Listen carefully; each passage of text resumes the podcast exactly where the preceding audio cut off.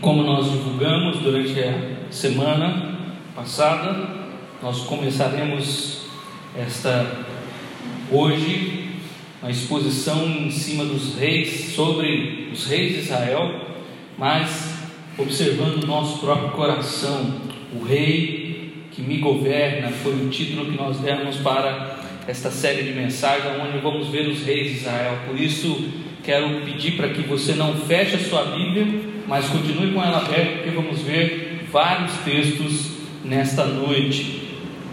1 Samuel capítulo 8, nós vamos ler do versículo 1 ao 9 e depois do 19 ao 22, de 1 a 9 e depois do 19 ao 22 do capítulo 8.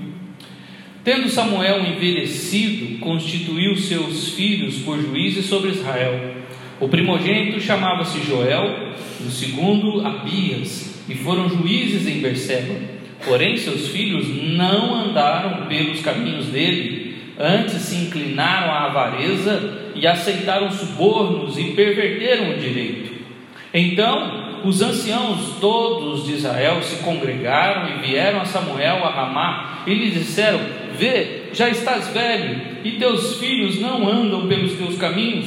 Constitui-nos, pois, agora um rei, sobre qual, para que nos governe como o tem todas as nações. Porém, esta palavra não agradou a Samuel quando disseram: Dá-nos um rei, para que nos governe. Então Samuel orou ao Senhor. Disse o Senhor a Samuel: Atende a voz do povo em tudo quanto te diz, pois não te rejeitou a ti, mas a mim, para que para eu não reinar sobre ele. Segundo todas as obras que fez, desde o dia em que o tirei do Egito até hoje, pois a mim me deixou e a outros deuses serviu, assim também o faz a ti. Agora, pois, atende a sua voz, porém, adverte-o solenemente e explica-lhe qual será o direito do rei que houver de reinar sobre ele. E aí, dos versículos de 10 a 18, então vem as declarações de Samuel quanto ao rei. Versículo 19. Porém, o povo não atendeu à voz de Samuel e disse: Não, mas teremos um rei sobre nós, para que sejamos também como todas as nações o nosso rei poderá governar-nos, sair adiante de nós e fazer as nossas guerras. Ouvindo, pois, Samuel, todas as palavras do povo, as repetiu perante o Senhor. Então o Senhor disse a Samuel: Atende a voz, estabelece-lhe um rei. Samuel disse aos filhos de Israel: Volte cada um para a sua cidade. Deus, nós pedimos ao Senhor que venha nos auxiliar, venha nos ajudar a compreender a tua palavra e que assim, ó Deus, possamos, através desta palavra, reconhecer também, ó Deus, os reis que governam os nossos corações. Ajuda-nos, ó Deus, através desta reflexão, desta meditação, desta mensagem, desta pregação, podemos observar, ó Pai, o quanto precisamos que o Senhor reine sobre nós e o quanto precisamos também tirar do trono do nosso coração alguns reis que estão imperando, que estão governando e que fazem da nossa vida uh, algo não tão bom, abenço, tão, tão abençoado assim. Ajuda-nos, ó Deus que o teu Espírito Santo abra os ouvidos, abra os corações, as mentes, para compreenderem a tua palavra e o que nós precisamos para a nossa vida. Em nome de Jesus. Amém. O povo de Israel estava precisando de um rei, desejoso de um rei. É interessante que Moisés já disse que isso ia acontecer.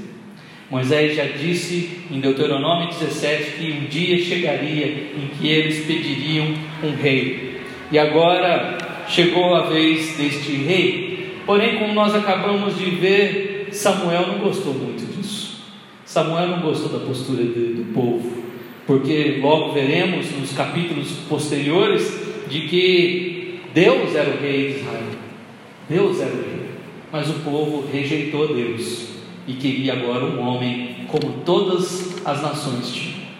Eu não quero nesta mensagem, né, nesta série, falar dos nossos governantes. Né? Já tivemos um tempo para falar sobre isso, ainda que este ano seja ano de eleição, né? mas não, não é sobre os governantes que eu quero falar, de como nós precisamos nos preparar para as eleições. Mas quando chegar o momento certo, nós falaremos sobre isso mas quero, eu quero falar sobre aquilo que governa a nossa vida, os reis que estão dentro do nosso coração. Porque nós tomamos decisões, nós fazemos coisas ao longo da semana ou ao longo de toda a nossa vida e às vezes esquecemos, ou às vezes nem prestamos atenção de que algumas coisas estão governando sobre o nosso interior, na nossa alma, no nosso coração, na nossa mente, para tomarmos certas decisões que tomamos, para viver da forma que vivemos.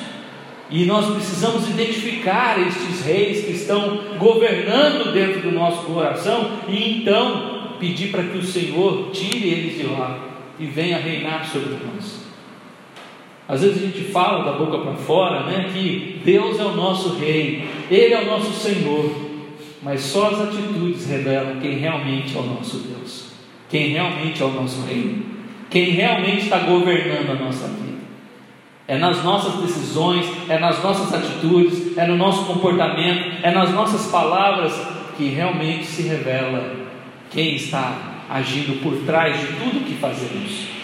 Jesus mesmo disse em Mateus capítulo 12 que o que contamina o homem não é o que entra pela boca, mas é o que sai. Ou seja, a boca fala do que está cheio o coração. E o que está cheio o nosso coração? E é isso que nós precisamos identificar. E nestes reis de Israel, nós vamos nos deparar com alguns reis que estão também, infelizmente, às vezes atrapalhando a nossa vida atrapalhando de crescer, atrapalhando de melhorar a nossa fé, atrapalhando de termos um relacionamento melhor com Deus, atrapalhando, atrapalhando até de termos benefícios e bênçãos na nossa vida. Exatamente porque precisamos depor esses reis, precisamos arrancar esses reis do coração para que então Cristo governe e as bênçãos então sejam derramadas. O povo queria um rei, mas as justificativas do povo era porque Samuel estava velho, então Samuel já não tinha mais condições físicas para continuar sendo o juiz de Israel. Os filhos de, de, Samuel não eram adequados, porque o texto diz aqui que os dois filhos aqui, tanto Joel como Abias, versículo 3, fala que eles não andaram pelos caminhos do próprio pai. Ou seja, eram homens ruins que aceitavam suborno e pervertiam o direito do povo. Então o povo falava: a gente não quer esse, que os seus filhos continuem governando, não. A gente quer um rei, a gente quer parar com esse negócio de juiz. A gente quer um rei. E Samuel ficou muito triste com isso. Samuel então ora ao Senhor e Deus fala para ele: atende o povo, atende o povo. Se os irmãos têm acompanhado as nossas, os nossos estudos né, na escola dominical no YouTube, ali em eh, Ezequiel, no, semana passada, no capítulo 14, nós falamos sobre os ídolos do coração. E naquele capítulo, o que mais chama, nos chama a atenção é que Deus fala: Eu vou dar exatamente conforme o ídolo do seu coração. Eu vou dar, eu vou fazer o que vocês querem. E aqui vai acontecer exatamente o que o povo quer. Vocês querem um rei? Eu vou dar um rei para vocês. E é isso que Deus fala para Samuel. Vocês querem um rei? Samuel, atende eles. Atende eles. Então Samuel atende o povo e vai então a ungir um rei. Capítulo 9, nós encontramos agora Saul. Vai ser o primeiro rei de Israel. E ele, de uma forma tão maravilhosa, né? Diz aí que uh, ele vai ter um encontro com Samuel e Samuel vai falar com ele: Quem sou eu? E Saul vai falar com Samuel dizendo: Quem sou eu? Eu sou da menor tribo, a minha, a minha família é a menor da menor tribo. uma, uma aparente humildade desse homem.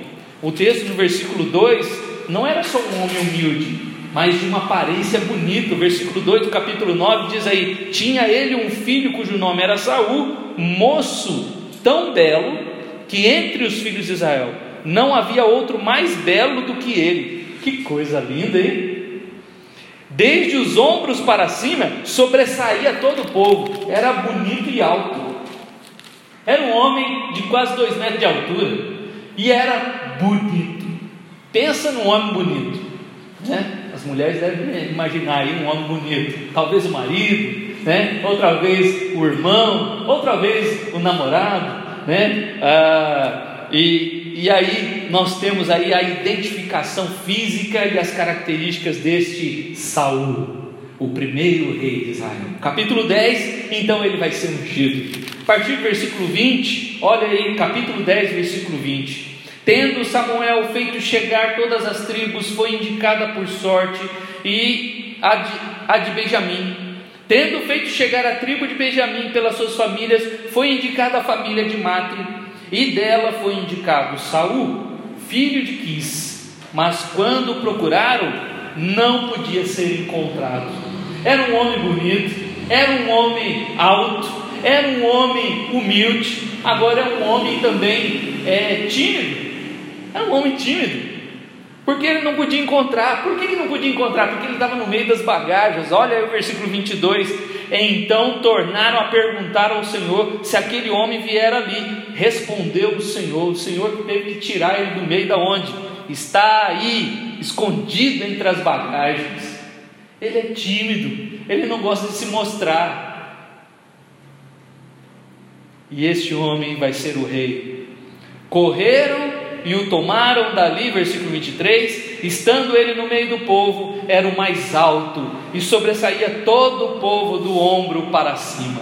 Então disse Samuel a todo o povo: Vedes, aqui o Senhor escolheu, pois em todo o povo não há nenhum semelhante a ele. Então todo o povo rompeu em gritos, exclamando: Viva o Rei!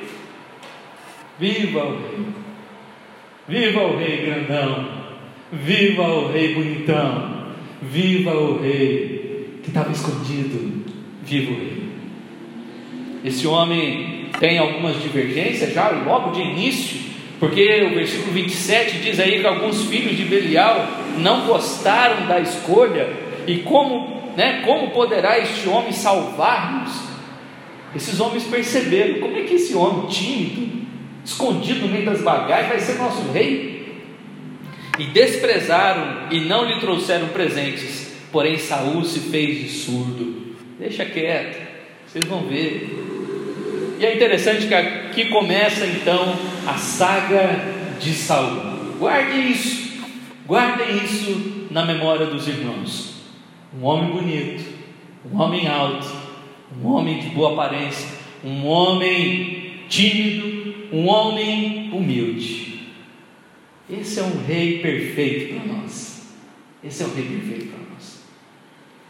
Capítulo 12, nós vemos aí então, agora Samuel se voltando para o povo e falando: Olha, vocês já têm um rei, só que eu quero dar uma palavra para vocês. E ali dá uma mensagem para o povo.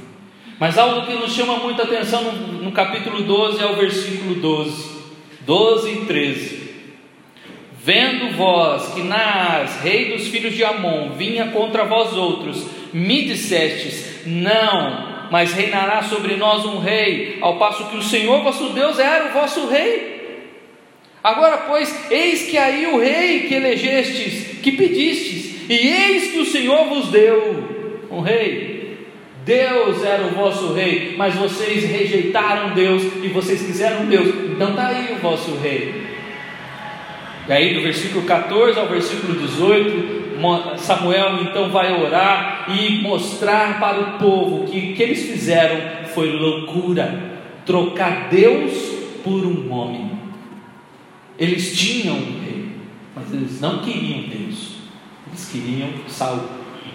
Saul foi a escolha perfeita, porque todo mundo gritou: Viva o rei! Olha, ele é dos ombros para cima, ele se destaca Ele é um homem grande, bonito. Ah, ele é o nosso rei. E quando ele invoca o Senhor no versículo 18 e pede sinal para mostrar para o povo que o povo errou, o sinal veio, chuvas, trovões naquela hora, naquele dia. Olha o que o povo diz no versículo 19: Todo o povo disse a Samuel: Roga pelos teus servos ao Senhor teu Deus, para que não venhamos a morrer, porque, porque a todos os nossos pecados acrescentamos o mal de pedir para nós um rei. O problema dos nossos corações é que nós sempre queremos um rei, mas não queremos Deus. Nós sempre queremos um rei, e não que não é Deus. E essa loucura e esse pecado nós cometemos, nós fazemos, infelizmente, precisamos pedir perdão a Deus por esses reis que acabam governando dentro de nós. Fazemos loucura. E Samuel então vai orar ao povo e vai pedir perdão ao Senhor pela loucura que fizeram de rejeitar Deus como rei e escolher um homem como rei capítulo 13, nós vemos agora a primeira rejeição de Saul. E o que mais nos impressiona no versículo 1, pelo menos ao meu olhar aqui logo de início, é que no versículo 1 aí diz: Um ano reinara Saul em Israel, no segundo ano do seu reinado sobre o povo, e aí ele começa a escolher homens e vai partir para a primeira de suas guerras, ali é, em Gilgal mas no primeiro ano do seu reinado. No segundo ano do reinado, ele já vai ter o primeiro problema. E aqui o texto diz que ele ofereceu, ele estava angustiado, ele estava é, é, desesperado, ansioso, e antes de cada guerra, o povo de Israel tinha o costume de oferecer sacrifícios para então partir para a guerra, tendo a bênção do Senhor. E quem fazia isso era Samuel, o sacerdote. E ele estava demorando, e Saul ficou ansioso, desesperado, angustiado, porque Samuel não chegava nunca. E o texto diz aí que Saul esperou sete dias e Samuel não vinha. Então o que, que ele fez? Ele ofereceu. Mesmo sendo rei em Israel, ele não tinha autoridade para fazer isso. Isso era a função de Samuel, não era do rei, não era de Saul, era a função de Samuel. E a primeira coisa que nós aprendemos com Saul é que muitas vezes a gente pensa que que nós estamos no caminho certo e quando Deus nos dá alguma oportunidade, quando Deus nos dá algo, quando Deus nos capacita para algo, a gente pensa que já, já é o suficiente, que a gente pode sair fazendo tudo. A gente pensa que já é capaz de fazer tudo. A gente pensa que dá conta sem Deus. Quando Saul está aqui tomando o lugar de Samuel, é, eu não preciso de você. É para dizer para nós assim, eu não preciso de você. Eu dou conta, eu faço sozinho. Já que você não vem, eu faço. E Deus não nos chamou para viver uma vida sozinho. Então aqui já revela a primeira coisa do coração de Saul, um coração autoritário. Aquele homem que parecia um homem humilde, um homem pacato, um homem tímido, agora com o poder nas mãos começa a se revelar.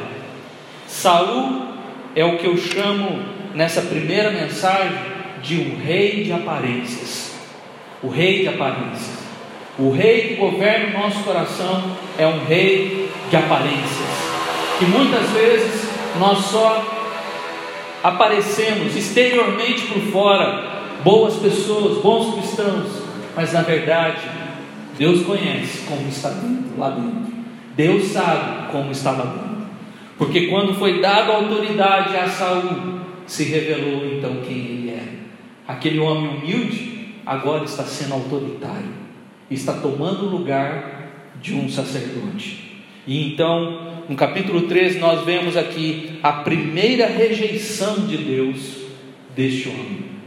Saul é rejeitado duas vezes aqui no livro de Samuel, e nós ah, vemos isso aqui. Versículo 10 do capítulo 13: Mal acabara ele de oferecer o holocausto, eis que chega Samuel. Saul lhe saiu ao encontro para o saudar. E Samuel perguntou: Que fizeste? Respondeu Saul: vendo que o povo se espalhando aqui, que tu não vinhas nos dias no dia aprazado, e que os filisteus já se tinham ajuntado em Micmas, eu disse comigo: agora descerão os filisteus contra mim a Gilgal, e ainda não obtive a benevolência do Senhor, e forçado pelas circunstâncias, ofereci holocausto. Então disse Samuel a Saul: procedeste neciamente em não guardar, em não guardar o mandamento que o Senhor teu Deus te ordenou, pois teria agora o Senhor confirmado o teu reino sobre Israel para sempre. Já agora não subsistirás o teu reino. O Senhor buscou para si um homem que lhe agrada e já lhe ordenou que seja príncipe sobre o seu povo, porquanto não guardaste o que o Senhor te ordenou. Você não fez o que você deveria fazer. Você não guardou. Então agora Deus te rejeitou. Capítulo 14, a gente vê agora aquele homem parecia tão humilde, tão é, submisso ao pai, no capítulo 9, que foi buscar as jumentas do pai que tinham se perdido. Agora no capítulo 14 a gente vê um homem soberbo, violento, que está disposto até a matar o próprio filho, Jonatas, porque ele venceu, porque ele foi lá sem a permissão do pai, ele foi para a guerra sem a permissão do pai. Um homem autoritário que não está nem aí se ele é filho ou não, ele vai morrer se for necessário, só para manter a sua autoridade. Um homem soberbo, prepotente. E no capítulo 15 agora nós temos a segunda rejeição de Deus em Samuel, em, em Saul a segunda rejeição. Deus pede para que Saul vá para a guerra e faça conforme ele tinha ordenado, não é para trazer nada de lá. Mate Amaleque, mate, destrua tudo que tem lá. Versículo 3: Vai, pois agora, fere Amaleque e destrói totalmente a tudo que tiver, e nada lhe poupes, porém matarás homem, mulher, menino, criança de peito, bois e ovelhas, camelo e jumento. Não traga nada de lá, Saul. Ok, eu sou o rei, eu vou lá com o meu exército. E ele foi, convocou o povo no versículo 4 e foi. Quando veio então Samuel, no versículo 13, para falar com Saul. Ele volta da guerra, ele volta com Amaleque vivo, ele volta, volta com bois e ovelhas para sacrificar ao Senhor. E Samuel então dá uma repreensão a ele nessa hora, versículo 13 do capítulo 15.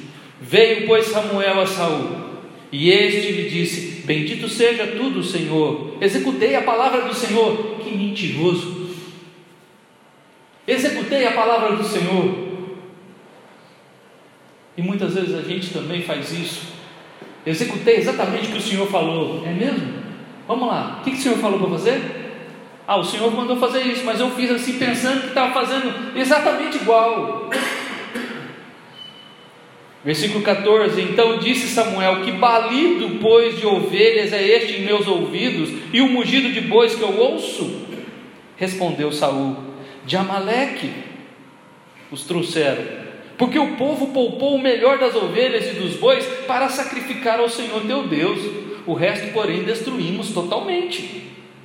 Então disse Samuel a Saul: Espera, e te declararei o que o Senhor me disse nessa noite. Respondeu Saul: Fala. Prosseguiu Samuel: Porventura, sendo tu pequeno aos teus olhos, não foste por cabeça das tribos de Israel, e não te ungiu o Senhor rei sobre ele?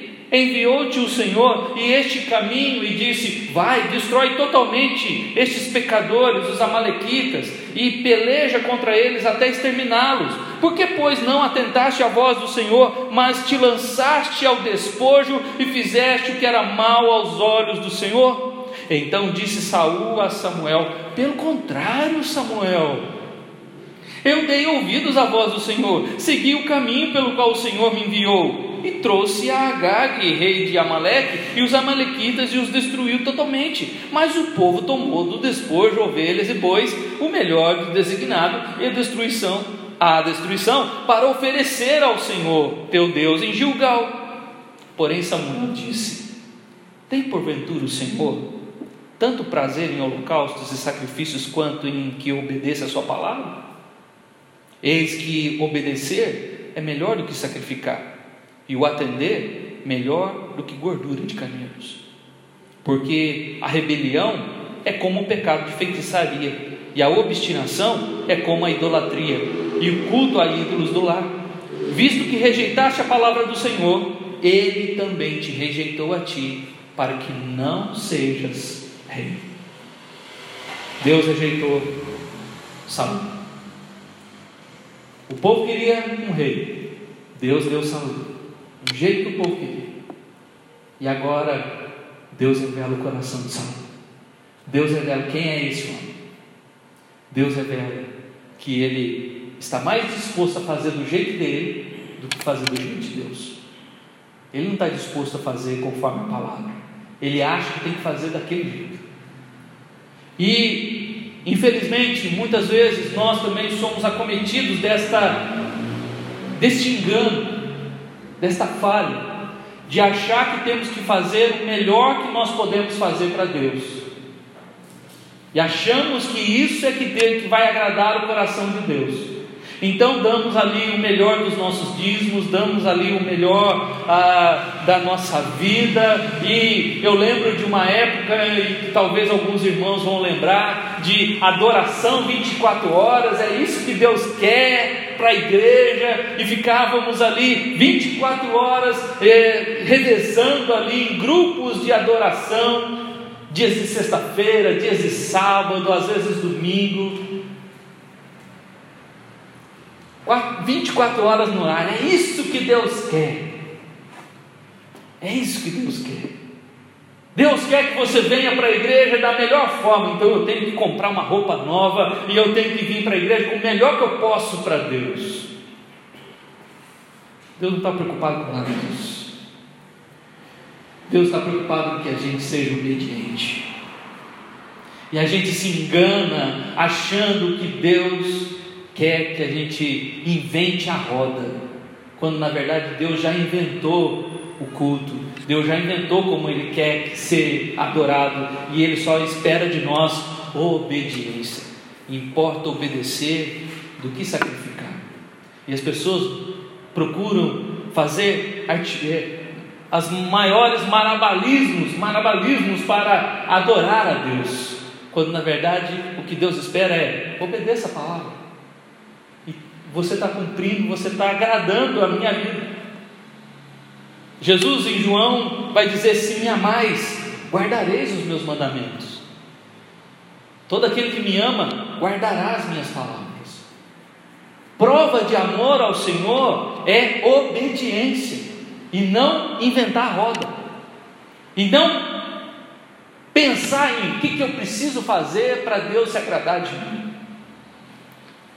Essa semana, uma das irmãs que não faz parte ainda da nossa congregação, mas tem participado de todas as lives e faz parte, é, tem, tem participado da, da, nossa vida e tem sido pastoreada por nós também. Não é evangélica ainda, mas ela disse: Pastor, essa semana ela me mandou uma mensagem dizendo: Pastor, o que, que eu preciso fazer para viver na presença de Deus? Que, que eu preciso fazer? Eu estou indo na igreja católica, eu, eu faço isso, eu faço aquilo outro, mas eu percebo que eu ainda estou tão longe de Deus. O que, que eu preciso fazer? Salmo 116, que nós estudamos na quinta-feira, porque Deus faz tantas coisas por nós, a gente quer também oferecer a Deus a nossa vida.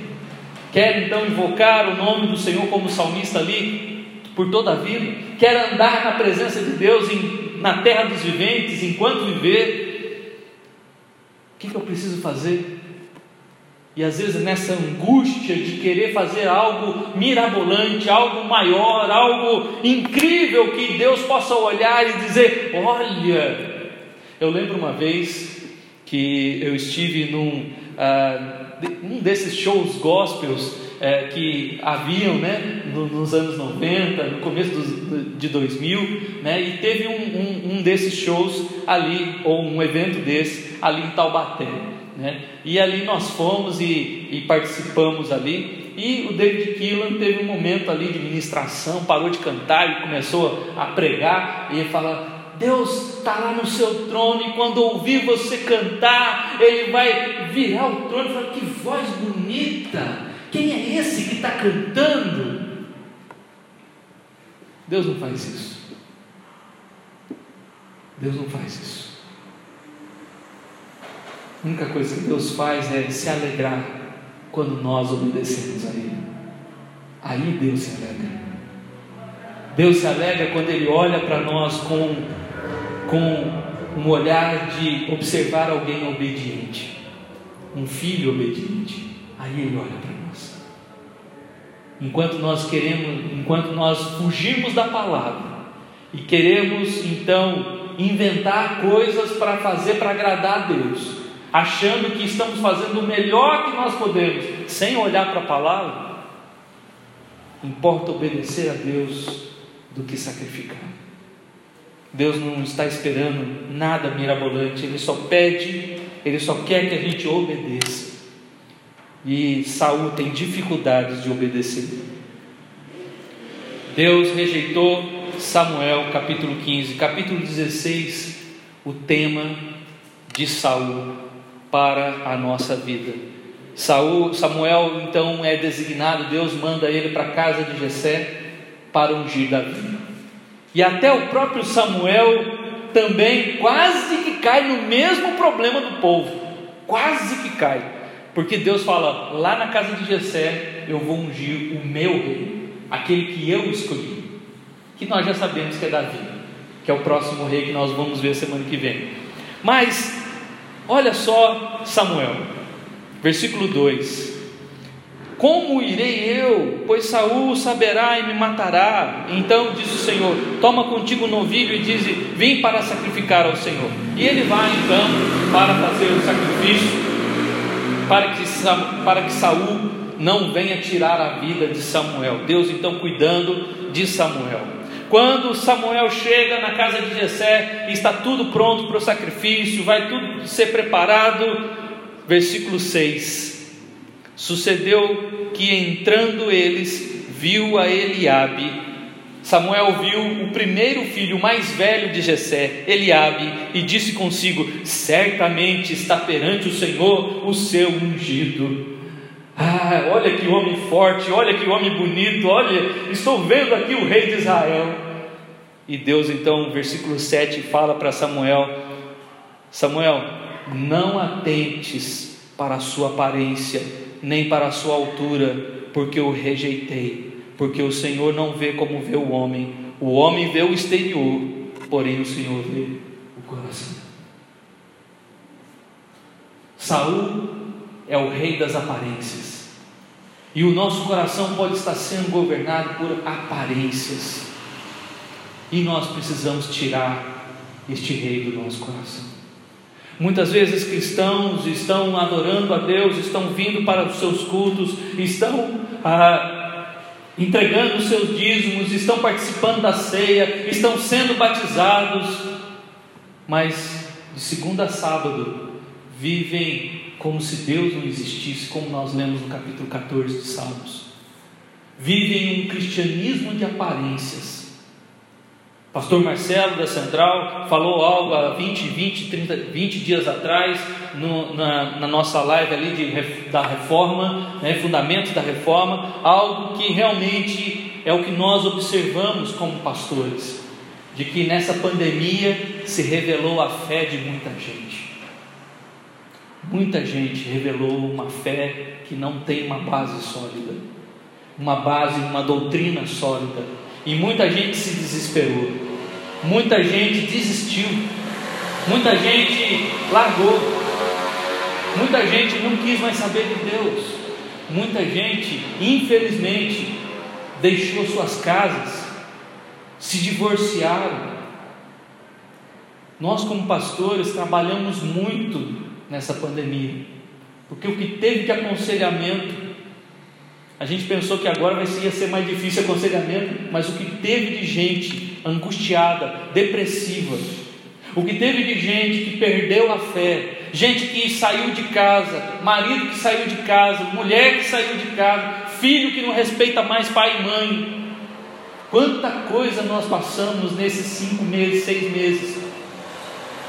Quantos aconselhamentos nós tivemos que dar de pessoas que estavam vivendo um cristianismo de aparência, porque a fé não está fundamentada nas doutrinas firmes e sólidas, como a gente viu no capítulo 2 de 1 Pedro, fundamentadas na base, na pedra angular que é Cristo.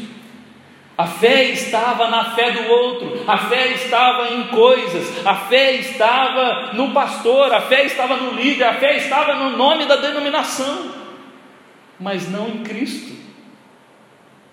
E muitos vivendo um cristianismo de aparência. Deus não vê como vê o homem, não atentes para a sua aparência. É interessante que Abinadab passa diante de Samuel no versículo 8 e ele fala: Não, não é esse. Samar passa na frente de Samuel no versículo 9 e ele diz: Não, não é esse. E os sete filhos de Jessé passam ali e Samuel diz: Não é esse que o Senhor escolheu. Acabou, Jessé. Acabou.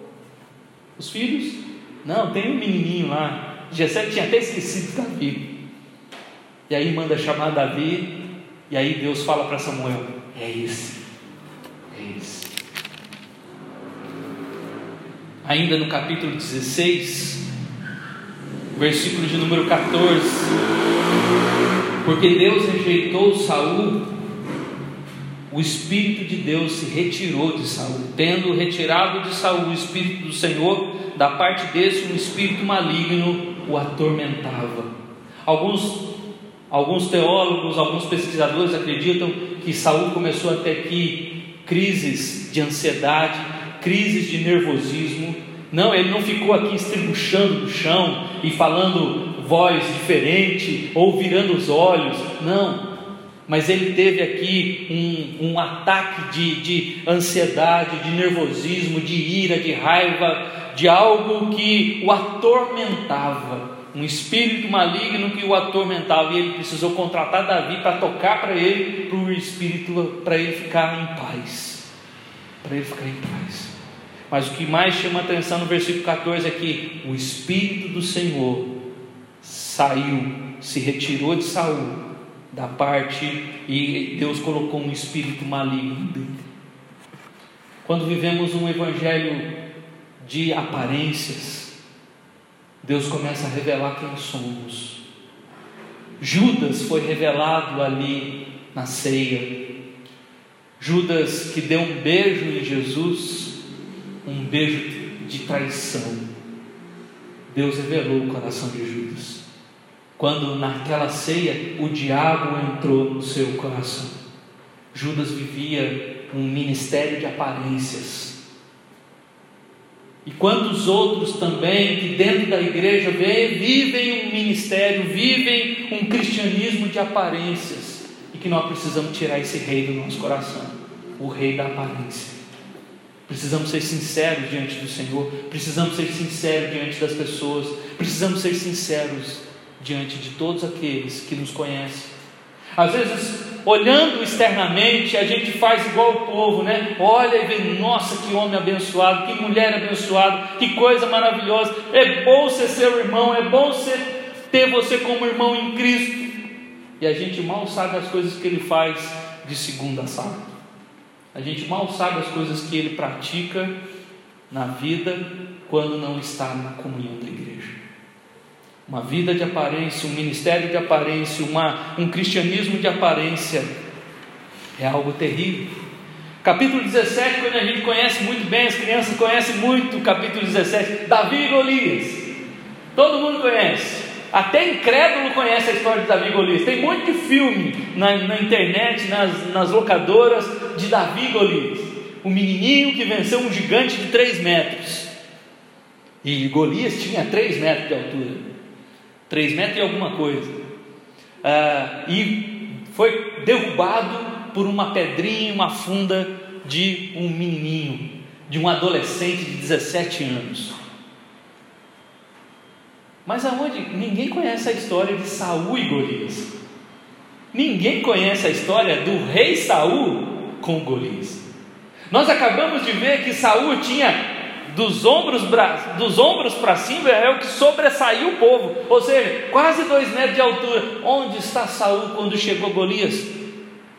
O texto vai dizer que Saul estava lá dentro da sua tenda, enquanto o exército está todo lá fora com medo de Golias, Saul estava lá dentro, na tenda dele, guardadinho lá, com medo. Quando na verdade o que se esperava de um rei o que, que o povo disse no capítulo 8? A gente quer um rei que vai, vá nossa, e vença as nossas batalhas, que vá à nossa frente e guerreie e nos traga vitória. Onde está Saul agora? Quando Golias aparece. Saul está lá, não sabe o que fazer. O grandão Golias está lá, falando mal de Deus, e Saul está lá, escondido, escondido. Tenta até colocar sua armadura em Davi, mas não dá certo. E quando ele vence, ele chama Davi para ficar do seu lado. Mas aí começa a saga. Começa então as mulheres cantando, porque Davi agora está do lado de Saul. Davi agora é o general de guerra de Saul. E já Davi começa a ganhar as batalhas e o que Saul fala, Saul fica, começa a ficar nervoso porque as mulheres estão cantando assim: Saul ganhou os seus milhares, Davi os seus dez milhares. E Saul fica revoltado com aquilo. Talvez você já teve essa experiência de ter feito alguma coisa e ter sido elogiado. Mas aí alguém vem e faz uma coisa melhor do que você fez e te elogia mais ele do que o seu. E às vezes acaba até esquecendo o que você fez e elogia, elogia mais o outro, porque ele era novo, porque ele foi um destaque, mas você fez tanta coisa. E aí o rei da aparência começa a dar as caras. Quando a aparência está dentro do coração reinando sobre nós, nós começamos agora a mostrar quem somos. E Davi e, e Saul aqui começa agora a se revoltar, tenta matar Davi várias vezes tenta matar Davi por inúmeras vezes, joga lança nele duas vezes, Davi desvia. Começa a mostrar essa revolta dele. A harpa de Davi não está resolvendo mais. A harpa de Davi não está mais trazendo paz ao coração de Saul, porque agora as aparências, as máscaras caem e Saul começa a se revelar. Saul começa a se mostrar um homem irritado, soberbo, arrogante, nervoso, violento, em que as aparências agora estão enganando. E ele então começa a perseguir Davi e a tentar matar Davi. Capítulo 28 de 1 Samuel. Desesperado, diante de algumas notícias dos filisteus chegando, querendo falar com Deus, querendo uma aprovação de Deus, querendo uma resposta de Deus. Deus não responde Saul, porque nós já vimos no capítulo uh, ah, 15 que Deus o rejeitou e Deus tirou o espírito dele. Capítulo 16. Deus tirou o espírito de Saul. E agora ele ora, ora, ora e Deus não responde. Porque o rei da aparência, quando o rei da aparência se, se, se mostra, Deus não tem obrigação de responder orações de enganadores. Deus não tem obrigação de responder orações de mentirosos, de gente que veste máscara. Deus não responde orações. E ele então vai procurar uma necromante. Agora o negócio piorou mesmo. Já que Deus não me responde, eu vou procurar uma feiticeira, um necromante. Porque eu preciso de uma resposta. Estou angustiado. Eu não sei o que fazer. E Saul então vai procurar essa necromante. Essa necromante no meu entendimento, na minha interpretação, ela vê Samuel, mas ela não está vendo Samuel, ela está vendo o diabo vestido de Samuel. Porque como Paulo vai nos ensinar em 2 Coríntios, capítulo 5, capítulo 7, até o diabo se veste como anjo de luz. Até Satanás pode nos enganar se vestindo como anjo de luz. E a gente achar que é Deus que está no nosso. E aqui Samuel aparece para ele, o suposto Samuel aparece para ele, dizendo: Saul, você vai morrer nessa guerra. E os seus três filhos vão morrer também. E ele ouve aquilo, fica perturbado com aquilo, mas vai para a guerra, mesmo assim, mesmo sabendo de uma resposta. E, e acontece exatamente o que aquele suposto Samuel disse. Capítulo 31, agora a gente vê o final da vida de Saul, aonde ele nos diz que havia ali uma guerra, Versículo 2 do capítulo 31: Os filisteus apertaram com Saul e seus filhos e, e mataram Jonatas, Abinadab e Malquizua, filhos de Saul. Agravou-se a peleja contra Saul e os flecheiros o avistaram, e ele muito os temeu. Então disse Saul ao seu escudeiro: Arranca a tua espada e atravessa-me com ela, para que porventura não venham esses incircuncisos e me transpassem e escarneçam de mim.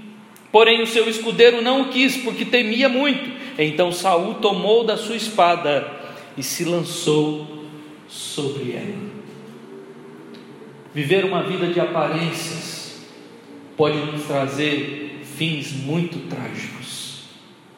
Quando nós estudamos sobre aconselhamento pastoral, aconselhamento bíblico, e vendo um pouco sobre a a, questão de psicologia e trabalhando as questões de depressão e também entrando no assunto de suicídio, um dos motivos que leva uma pessoa ao suicídio é quando ela descobre que a sua vida toda foi uma mentira, foi uma vida de aparência. Chega uma hora que ela não suporta mais. Só que chega uma hora que ela também, por não suportar e por não encarar a verdade, ela acha melhor tirar a vida dela. Não que todo suicídio seja isso, mas um dos motivos que levam a pessoa ao suicídio é uma vida de engano, é viver uma vida que não é a verdade, é vestir-se de uma aparência de que não, não e que não é aquilo que a pessoa é de fato. Pessoas que têm em seus corações reinando a aparência, coisa que elas não são, podem ter um final trágico de vida, podem ter uma, uma triste história e um triste final. Que Deus nos tenha misericórdia de nós, porque quando nós olhamos para o cenário evangélico brasileiro, é descaradamente uma vida de engano, e de mentiras e de aparência. E nós precisamos orar para que Deus faça uma mudança nesse cenário evangélico. Porque ao mesmo tempo que a gente vê não só líderes, não só pastores, não só presbíteros, diáconos, missionários, mas a gente vê homens também comuns no meio da igreja que são que são deputados, que são vereadores, que são, é, que, que são senadores, que são homens que estão na política e que na igreja dão lá palestras, falam da palavra de Deus e na segunda-feira estão mentindo, estão roubando, estão corrompendo, são corruptos, estão enganando a muitos e depois, quando chega no final de semana, vai para a igreja como se tudo tivesse normal. Como se tudo tivesse normal. Deus está vendo. Deus não vê como vê o homem. Deus não olha a aparência. Deus olha o coração. E o coração não tem como vestir máscara. Não tem como vestir máscara. Que Deus nos livre de um coração de aparências Que Deus nos livre de um cristianismo de aparências. Que Deus nos livre de viver uma vida com Cristo e uma vida com Cristo como se fosse Judas. De viver três anos no ministério e talvez a nossa vida inteira, de 30, 40 anos na, vida cristã, para depois chegar lá na frente e viver, eu vivi uma mentira. Eu nunca conheci a Bíblia de fato. Eu não sei das doutrinas bíblicas. Eu não sei o que Deus espera de mim. Eu não sei o que eu devo ser. Quando na verdade a Bíblia nos fala que nós temos um padrão. E o nosso padrão é Cristo. Nós somos chamados para ser a imagem e semelhança de Cristo. Nós somos, nós somos chamados para nos despojar de nós mesmos. Por isso que toda hora em Lucas, o que, que Jesus fala para os discípulos? Negue-se a si mesmo. Toma a tua cruz e siga. Mas a primeira coisa que ele diz é: se alguém quer ser meu discípulo, negue-se a si mesmo.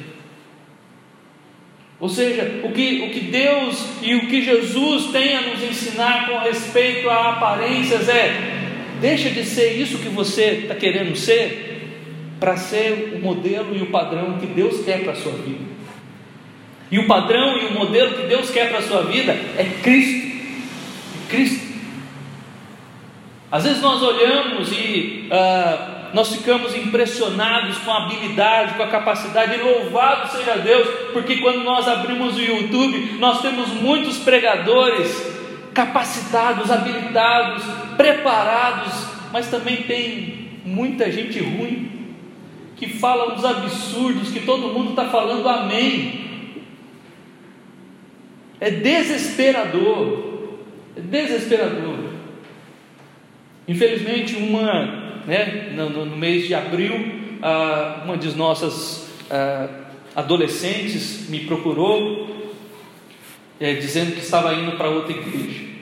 E então eu fui investigar para ver se a igreja que ela estava indo é uma igreja boa. E peguei ali uma das pregações que já está no YouTube, uma igreja nova aqui em Jacareí. E era um pregador de outra igreja, era um pregador convidado.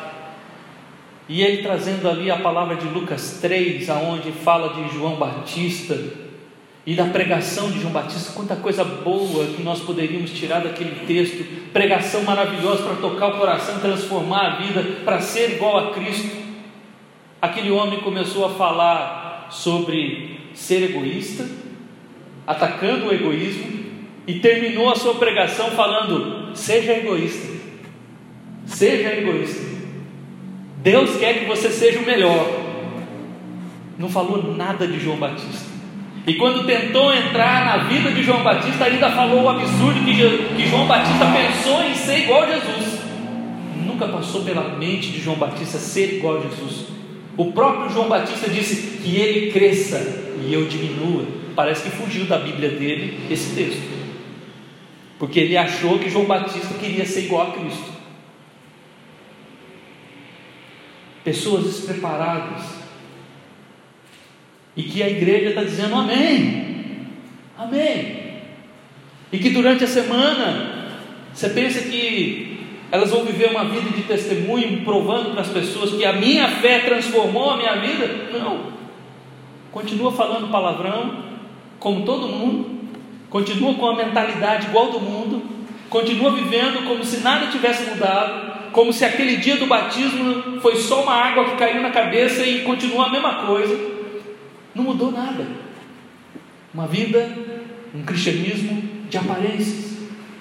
Saul é este rei de aparências e que muitas vezes muitos crentes estão vivendo essa vida de aparências e que precisa ser tirada do nosso coração. Porque muitas vezes a gente quer ser aquilo que a gente não é. E Deus nos chama exatamente para ser aquilo que nós não somos para ser filho de Deus, para ser a imagem e semelhança de Deus. É isso que Deus quer. E para ser a imagem e semelhança de Deus, para ser a imagem e semelhança de Jesus, eu preciso renunciar a quem eu sou. Este engano, este esta falsidade, esta mentira, este pecador que precisa ser como Cristo é. Nós temos um modelo, nós temos um modelo a seguir, e o nosso modelo é Cristo. A quem nós vamos lembrar aqui agora na, na ceia. E quando nós nos desviamos deste modelo, nós vamos viver uma vida de engano. Para terminar, e entrando aqui na ceia, abra sua Bíblia em João capítulo 13. João 13.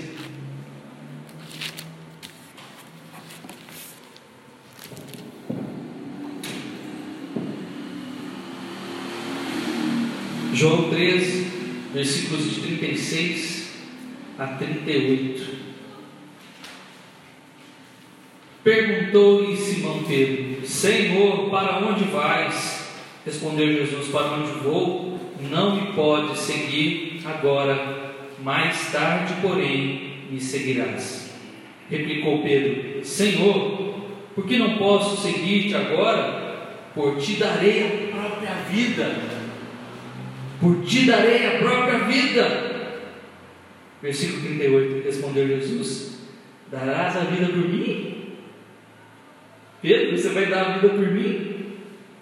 Em verdade, em verdade te digo que jamais cantará o galo antes que me negues três vezes. E quando o galo cantou, depois dele ter negado Jesus três vezes, capítulo 18, depois de três vezes negou Jesus, o galo cantou. E foi o pior som que ele ouviu na vida dele, porque ali caiu a máscara. E ele percebeu que ele tinha negado.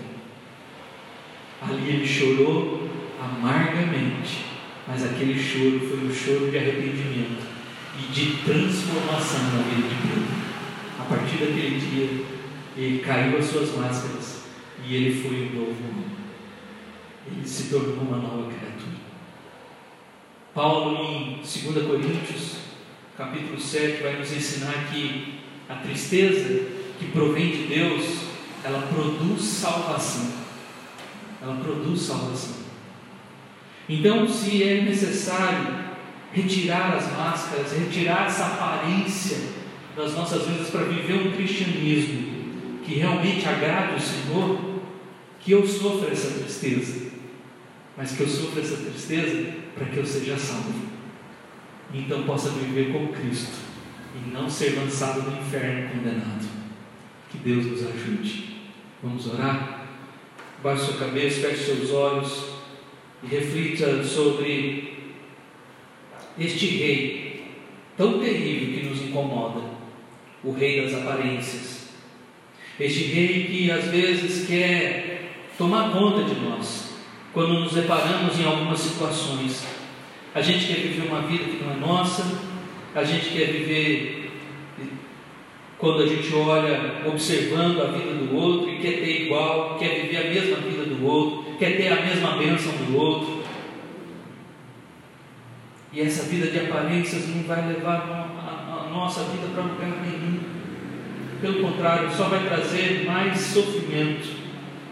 A vida de aparências só vai trazer angústias e revelações da nossa vida que só trarão vergonha coisas pelas quais, como Paulo também nos ensina, só nos trazem vergonha, das quais tem vergonha de lembrar, como ele diz no livro de Corinto, ali para a igreja de Corinto. Que Deus tenha misericórdia de nós e não vivamos uma vida de aparências.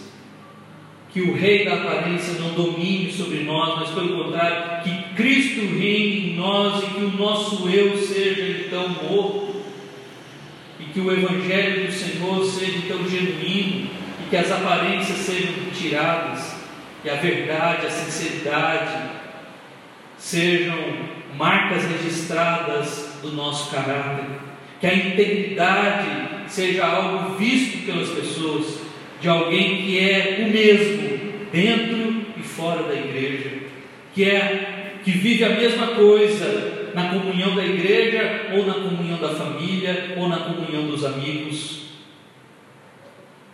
Que venhamos a ser transformados por, este, por esta palavra e que Jesus, com todo o seu poder, e Ele tem poder para fazer isso, tire de nós todas as máscaras e toda a aparência que a gente esteja levantando dentro dos nossos corações.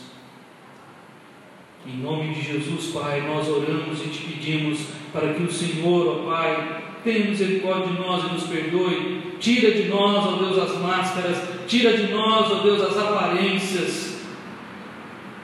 E tudo aquilo, ó Deus, que nós escondemos, Pai, e que nós não vivemos o Evangelho como deveria ser vivido, e a nossa fé anda, ó Deus, oscilante e às vezes até sem fé vivendo só no mecanismo, como o povo de Israel ali em Isaías capítulo 1.